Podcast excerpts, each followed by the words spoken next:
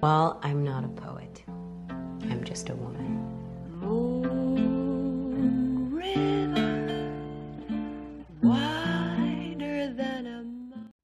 Hola a todos y bienvenidos a un nuevo episodio de Genina Tiffany, donde aparezco después de un tiempito sin, sin haber publicado nada para hacer un episodio bastante especial. Y, y es especial por dos cosas. Uno porque es el episodio número 13. ¿Y qué pasa con el número 13? Es el número de Taylor Swift. O sea, she invented 13, like, yes. Y obviamente que en un podcast en el que abrí, digamos, o empecé hablando de Taylor Swift para el episodio número 13, obviamente que tengo que hablar de ella. Y es especial porque también se terminó agosto y agosto también es un mes inventado por Taylor Swift. Así que nada, vamos a dedicarle este episodio a ella y a su obra maestra Moon of the Year Folklore. Espero que lo disfruten y nada, los dejo con el episodio.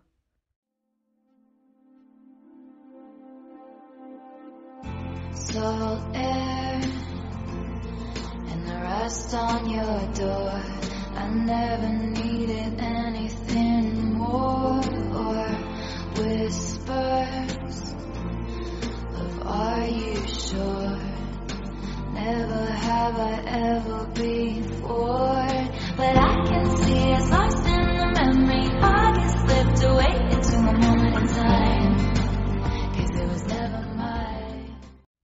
Bueno, ¿por dónde arrancar? Como dije, August slipped away like a bottle of wine, o sea, se pasó rapidísimo y hay una canción en folklore, más bien hay historias en folklore dedicadas al mes de agosto em, y especialmente a Augustine, una chica que narra esta canción, August, y mm, dije, qué mejor que hablar de este triángulo amoroso Betty James Augustine en el episodio número 13, que lo voy a sacar en agosto. Así que sí, definitivamente vamos a hablar de ellos. Em, pero primero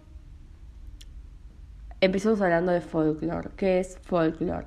Es un álbum que Taylor anunció en julio eh, de 2020, el 23 de julio, en su cuenta de Instagram y dijo, bueno, en cuarentena estuve trabajando mucho en canciones, todo eh, como que nada salió como esperaba, eh, no hice la gira de Lover, no pude concluir la, la era de Lover y menos un año después les vengo a traer un álbum que se lo saco hoy a las 12 de la noche, básicamente.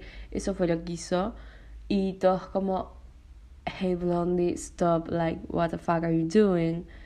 Porque Reina, o sea, nos estás dejando un álbum en un periodo de tiempo muy corto respecto a Lover, o sea, no habíamos tenido nada de Lover.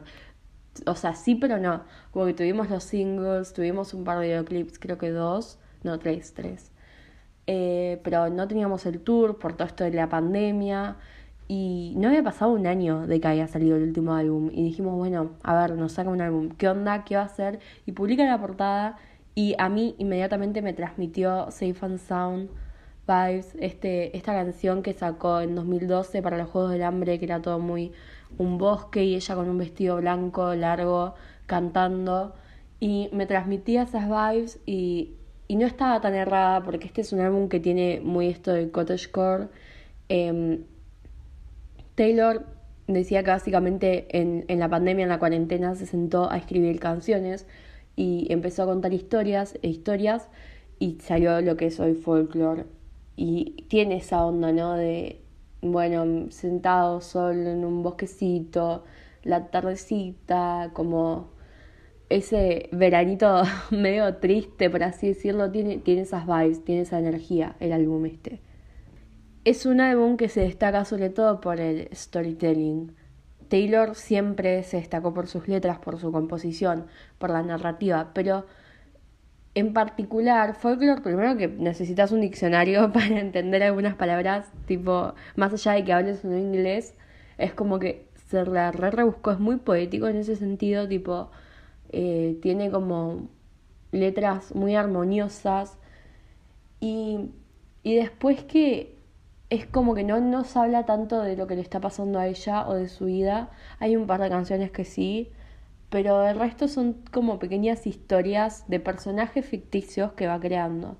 Y este es el caso de James, Betty y Austin, que son tres personajes que tienen un triángulo amoroso entre ellos y van contando una parte de la historia cada uno.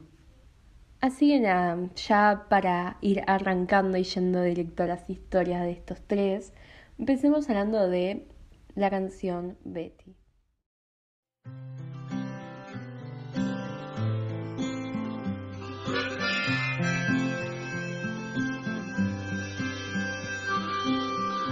Betty, I won't make assumptions about why you switched your homeroom, but I think it's cause of me.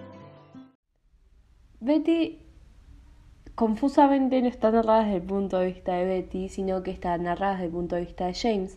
Y es como una carta, por así decirlo, hacia Betty.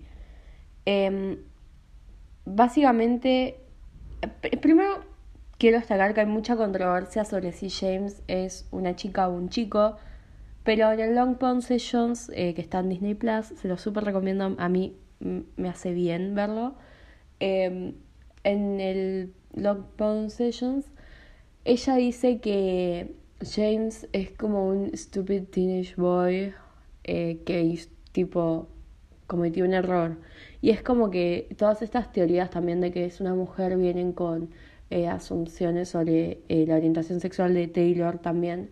Entonces es como que como que está ahí la controversia, por así decirlo, pero yo, yo lo tomo como que es un chico por esto que dijo Taylor, de que es un adolescente que le rompió el corazón a la chica con la que quiere estar y se arrepiente y le hace una carta pidiéndole perdón. Como para resumir la historia, digamos, James y Betty estaban juntos. James en el verano se fue a pasarlo no sé a dónde, pero se fue y estuvo con Austin y le metió los cuernos a Betty con Austin. Y Betty se entera. Y la canción en sí tiene como unas country vibes, tipo muy, muy, muy como Old Taylor, muy de contar una historia.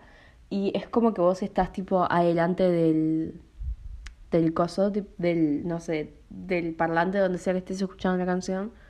Y es como que estás ahí, a ver qué pasa, a ver qué pasa. Yo cuando la escuché por primera vez fue como una de mis canciones así tipo favoritas del álbum como que la escuché bastante seguido. Después me fueron empezando a gustar más otras, no es que me dejó de gustar esta, pero eh, empezaron a gustarme más canciones como Peace o como em, This Is Me Trying, que al principio como que eran muy sad y después empezaron a gustarme más, entonces esta quedó como un poco más abajo, pero en el primer momento en que lo escuché fue como que la primera que fui a escuchar de vuelta. Y me gusta porque genera esto de de curiosidad, ¿no? Eh, o de ver qué va a pasar con estos personajes. Y hay una particularidad que es que dentro de esta canción se mencionan tres nombres, a pesar de que se habla de cuatro personajes. El primer nombre que, que se menciona es Betty, que es bueno el título de la canción, y es esta chica con la que James estaba antes de irse en el verano. Después James, que es digamos como quien narra la historia, que es este chico, el novio de Betty básicamente, se nombra a Inés, que es como una eh, adolescente ahí de la escuela. Eh, la letra en la que se nombra dice You heard the rumors from Inés, como no le puedes creer nunca lo que dice, pero esta vez era verdad. Y bueno, después a Austin no se la nombra, pero se da a entender como que existe. No, no directamente con el nombre Austin, sino como refiriéndose a ella o lo que pasó con ella. Y mm, los Swifties, ¿qué pasa? Están entrenados como para decir, bueno, esto no es casualidad. Taylor nunca hace las cosas al azar, nos deja easter eggs en todas partes y nunca hace las cosas porque le pintó. O sea, no es que va a decir tres nombres porque me pintó. No, tiene un porqué detrás. Y empezaron a investigar y a hacer teorías cuando salió sobre qué podían ser, eh, quiénes podían ser estos personajes, en quiénes estaban basados. Y no fue tanto en sí como la historia está basada en tal persona, como si pasa con The Last Great American Dynasty, que está basada en Rebecca eh, Harkness, creo que es, sí, no, sí, no recuerdo mal, pero eh, que es como la anterior dueña de esta casa de, de verano que tiene Taylor. Y mm, en este caso no era así, no era que estaban basados en, sus historias, sino que había tres personas que se llamaban James, Betty e Inés y no tenían nada que ver absolutamente con la historia, pero em, son las hijas de Blake Lively y Ryan Reynolds, que de hecho em, James creo que es como la hija más grande en este momento.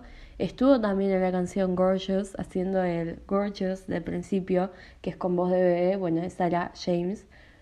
Em, y por eso también está como que se respalda la teoría, tipo son tres nenas en las que se basan los nombres, por eso todos dicen que James es mujer, pero bueno, como ya les expliqué antes, para mí es un chico. Y mm, todos como que se pusieron a investigar y resulta que eh, de las hijas de Blake y Ryan, que son muy, muy, muy amigos de Taylor, muy amigos, solamente se conocían a James y a Inés. Betty era, es como la menor. Y resulta que Taylor nos presentó el nombre de su tercera hija, eh, que no lo sabíamos porque no lo habían dado a conocer. Y nada, obviamente que con autorización, ¿no? Claramente, son amigos. Em, ella como que presentó a Betty a partir de esta canción, lo cual me parece como muy tierno, muy lindo y en el discurso en el que ganó Album of the Year le dio, eh, le agradeció a Blake y a Ryan por dejarles usar los nombres de sus hijas eh, y también agradeció a las chicas, fue como muy, muy tierno. Em, nada, es un dato curioso que me encanta Tipo, me, parece como que le da un toque también a la historia esto de decir, bueno, voy a buscar gente en la vida real que se llame James, Betty e Inés para decir, tipo, bueno, está basada en ellos cuando en realidad eran tres nenas chiquitas, pero es como muy tierno que haya usado eh, los nombres de, de gente que quiere para dar nombre a los personajes de folklore. Y ahora, tipo, volviendo más a lo que es como la letra de la canción en sí, eh, como que Betty tiene esto de ser como una carta realmente tipo... No sé si dando una carta porque no es algo que vos le mandarías a una persona, pero sí es como el, el sentimiento de culpa que siente James. Esto de decir, eh, Betty en realidad tipo yo te amo, perdón. Y, y es esta duda que tiene de, bueno, eh, el estribillo básicamente que dice, si voy y aparezco en tu, fiesta, vos me vas a mandar la mierda o me vas a perdonar, ¿qué onda? ¿Cómo quedó esto? Y es como que está mucho eso y al principio es como que empieza tipo, bueno, pasé por tu casa em, y lo peor que pude haber hecho en mi vida fue lo que te hice a vos y dice esto de tengo 17, no sé nada, em, que después lo retoma en otra de las canciones de este, de este triángulo amoroso, este concepto de no saber nada cuando sos joven. Em, pero tiene mucho esto, ¿no? De, de, arrepentimiento, de culpa. Y es como la incertidumbre que tiene James de si Betty lo va a perdonar o no. Y quizá más sobre el puente empieza como a entrar más en detalles de lo que pasó con Austin, que es como, bueno, ella apareció y me dijo subir a mi auto y era como un reflejo de mis intenciones más oscuras. Em, después esto que hice de dormir al lado de ella todo un verano, pero soñé con vos siempre. O sea, I dreamt, I dreamt of you all summer long. Como que es muy realmente tipo puedes ver esto de la culpa que siente, pero también es como muy choto para la otra persona, para Augustine, tipo entregarse, por así decirlo, que estuvo todo un verano enamorándose de una persona que no estaba emocionalmente disponible para ella, sino que lo estaba para Betty. Y esto de decir, bueno, estuvo conmigo todo el verano, pero soñó con Betty, es como devastating, like, no, no, es muy, muy fuerte, es un sentimiento muy fuerte y, y es como que eh, al conocer el punto de vista de James en esto, decir, bueno, pero flaco, ¿qué onda? Tipo, like, you play with them. We don't stand that. O sea, no, no. Como que medio que la boludeó a la otra. Entonces es como que. Creo que. Que igualmente. Eh, como que Taylor buscó esto, ¿no? De que nosotros conozcamos tipo, bueno, está este que siente culpa, está esta que siente esto y esto que siente el otro. Como que realmente se refleja muy bien esto del arrepentimiento en la canción, ¿no? De la culpa y del decir, che, perdóname posta, o sea, es un perdón como sincero, por así decirlo, más allá de lo que uno piensa no sobre las relaciones y, y el perdón y todo eso. Pero creo que, que se refleja muy bien eso, esos sentimientos. Y como que sobre el final vos te quedás, bueno, y fuiste a la fiesta y terminaron juntos y te perdonó. Y Taylor en el Long Pond Sessions dijo que sí, que terminaron juntos. Creo que ahí lo dijo, si no en una entrevista. Pero en algún momento dijo que ellos dos terminaban juntos. Y en la canción está como que no conoces lo que es la relación de James y de Betty antes de que pase todo esto, ¿no? No la conoces y te da intriga. Entonces, ¿qué vas a buscar? El punto de vista de Betty. Y ahí es donde aparece la canción Cardigan.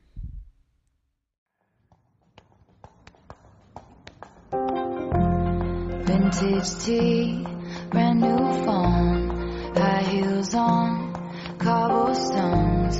When you are young, they assume you know nothing. Cardigan lo que tiene es que como una canción tipo, es, primero que tiene una letra que voy a decir fa, fa, loca, tipo, basta, basta, deja de escribir tan bien, deja de hacer las cosas tan bien, te odio, te odio y te amo al mismo tiempo. Eso es lo que me genera Cardigan, tipo, Taylor, I love you, but I hate you. Like, how, how, why, how, cómo, cuándo, por qué, en qué momento. Es una canción que es como que va revisando la relación, ¿no? Va diciendo, eh, es una persona que, no sé, ponele que pasó un tiempo y se sienta a ver qué es lo que pasó. Entonces como que está cargada de un toque triste, un toque nostálgico. Y la eligió como lead single de Folklore. De hecho es la única canción de Folklore de la que tenemos videoclip. Em, y en el videoclip la verdad es que me parece hermoso. Pero siento que no acompaña tanto a, la letra. Es como que para mí cuentan dos cosas separadas, la canción y el video. Pero la canción en sí, la letra es esto, es repasar la relación que, que tuvieron Betty James. Es Betty, no sé si unos años después ni siquiera, pero es como un tiempo después viendo, bueno, pasó todo esto. Y así me siento, ¿no?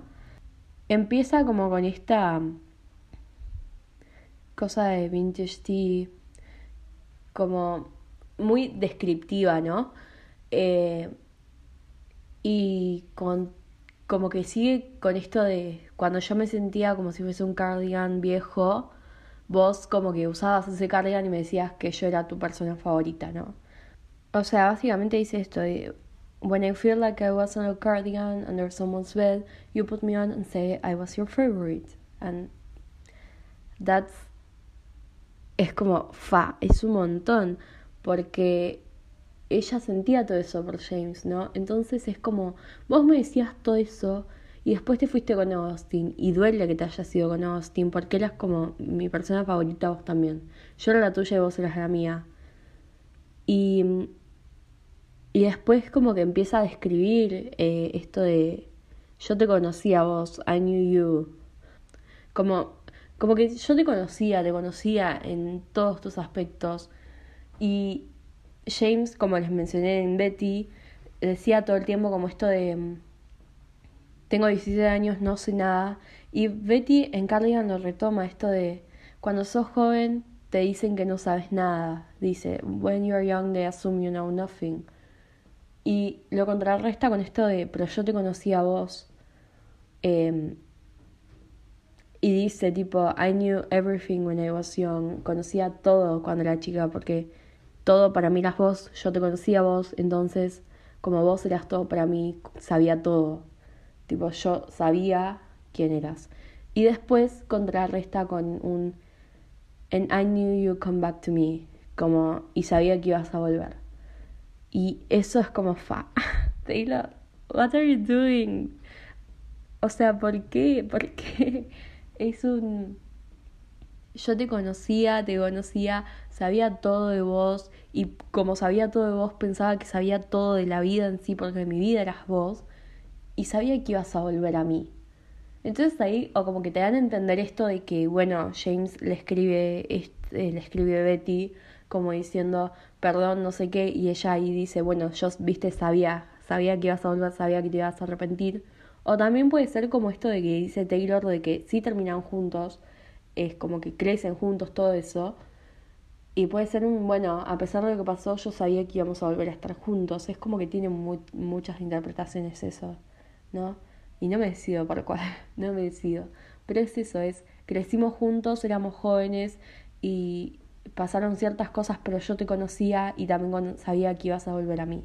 Y en sí, todas las metáforas que ella usa, en un momento dice, te conocí a vos, tipo corriendo como el agua y abandonando o dejándome como un padre. Es como que usa eso eh, que, que, pasa un montón de, de, los padres ausentes, todo eso, lo usa en una canción eh, que habla de, de, amor, ¿no? Y de sentirse dejado y de sentirse reemplazado. Es, usa metáforas muy bellas. De hecho, el merchandising oficial salió un cardigan eh, justamente por esta canción que tiene como estrellitas en los codos y en una parte de la canción dice You drew stars around my scars and now I'm bleeding, que se traduce como eh, dibujaste estrellas alrededor de mis cicatrices y ahora estoy sangrando.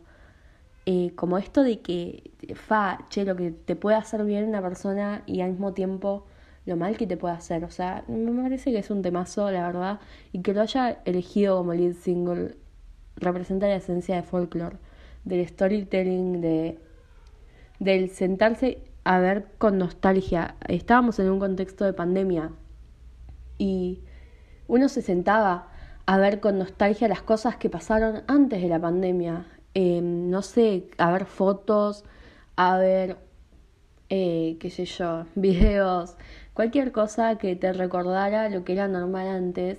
Y vos no mirabas y era como, che, qué triste. Y Taylor hizo eso. Y esta canción lo demuestra mucho. Es el ver atrás y sentir nostalgia por eso. Entonces, como encaja muy bien con, con lo que fue folklore, con lo que representó folklore para el año pasado. Más que nada la gente que sí a Taylor, ¿no? Pero además de que trajo muchos fans nuevos, como que salió de lo pop que venía haciendo y es más indie, más alternativo, eh, es como que representa muy bien el año que vivimos, esto de ver con nostalgia, estar en una pandemia, estar encerrados y explotar nuestra creatividad y al mismo tiempo como buscar cosas que nos estén eh, acompañando y de sentirnos acompañados. Y con estas historias, con la de Betty, con la de James, con la de Austin, que ahora la voy a explicar, te sentís acompañado. Y creo que por eso Folklore fue el álbum del año. Es como que no había otra forma de que sea, porque nos acompañó porque vino a salvar el 2020, básicamente. Y después se estarán preguntando, tipo, cómo entra Austin en todo esto. Bueno, ella también tiene su propia canción, que es August.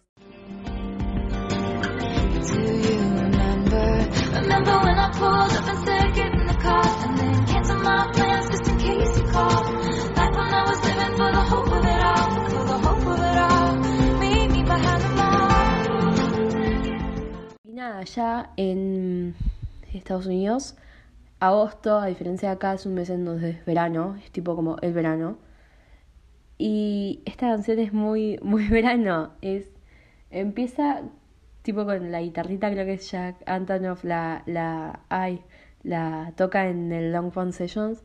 Y cuando es como que estar entusiasmado porque es eso, es una canción que, que te entusiasma a pesar de que la letra es medio sad, pero es como que el, ritmo que tiene, no sé, tiene algo que es como fa, serotonina.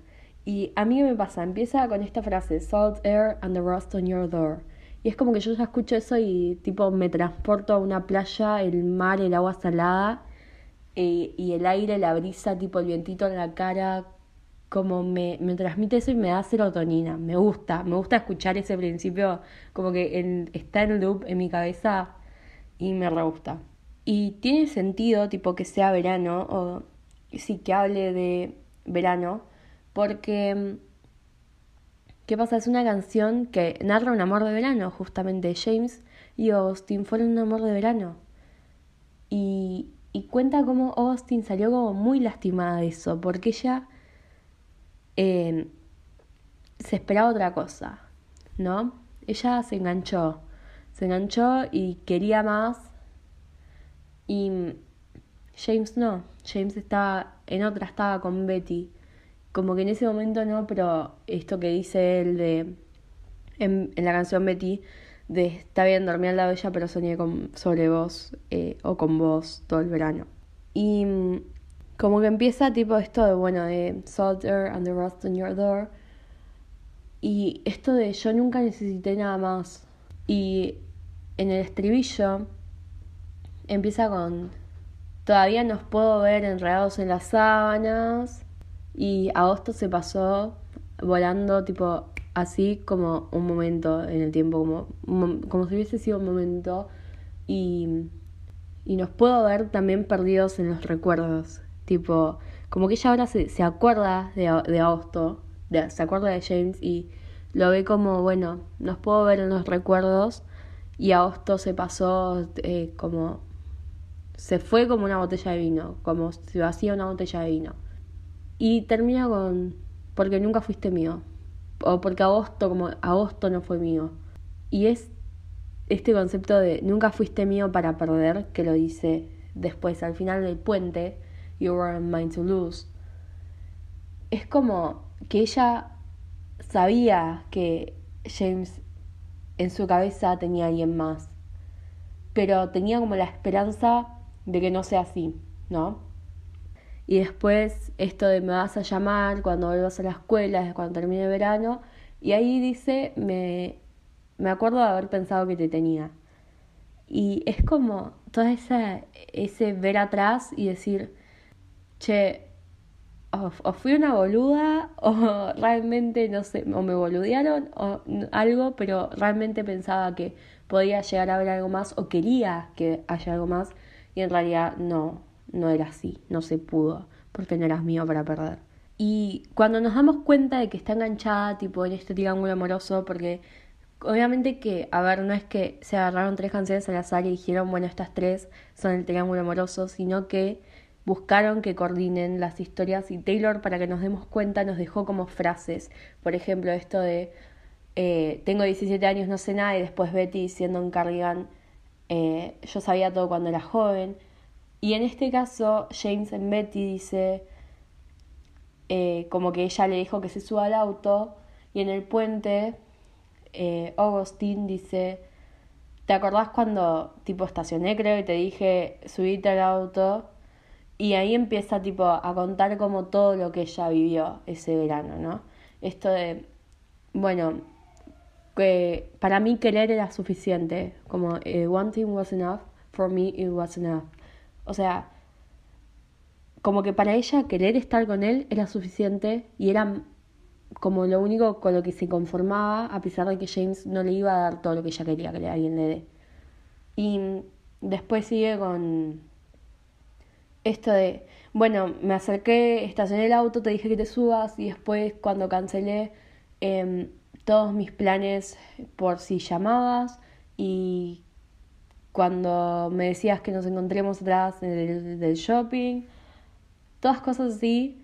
Y después dice, demasiado para un amor de verano y demasiado para decir nosotros porque no eras mío para perder. Y ahí es cuando se rompe en llanto. Y ahí es cuando se dice, fa, basta, basta, Taylor. Y pensar que todo esto salió de, eh, de la frase esta, Meet Me Behind the Man. Porque Taylor en el Bond Sessions dice, en el Rock Bond Sessions, eh, que ella tenía esta frase en la cabeza y la quería usar en una canción y dijo, bueno, August. Y usó esta frase. Y algo interesante es que ella, por ejemplo, Speak Now tiene canciones como Better Than Revenge, que es tipo Feminism Leave the Room porque la verdad es que es un himno. Es un himno misógino, bastante misógino, sí, pero es un bop, un temazo. Y habla sobre cómo una chica le robó el novio, ¿no?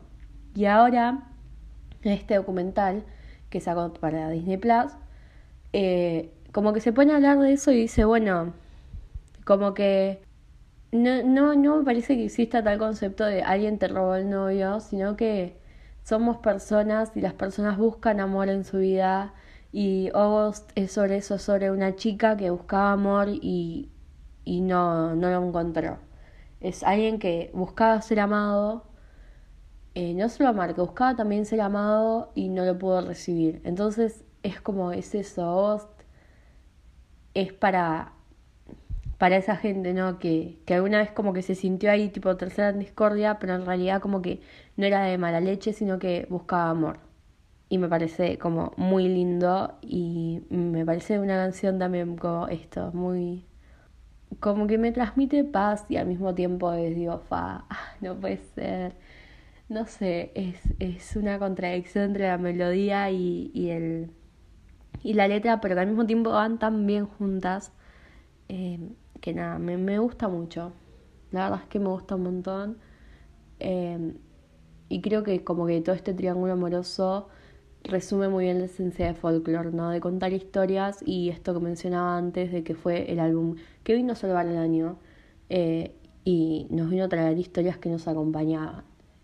Y creo que en sí estos tres personajes como que resumen esa esencia un poquito, por así decirlo, porque si bien hay más, creo que es como folklore es esto, es contar historias y es volver atrás en la vida de las personas. O ver atrás es extrañar, es nostalgia, es sentir culpa, es sentirse mal a veces. Folklore es una hora de arte, es folklore, literalmente.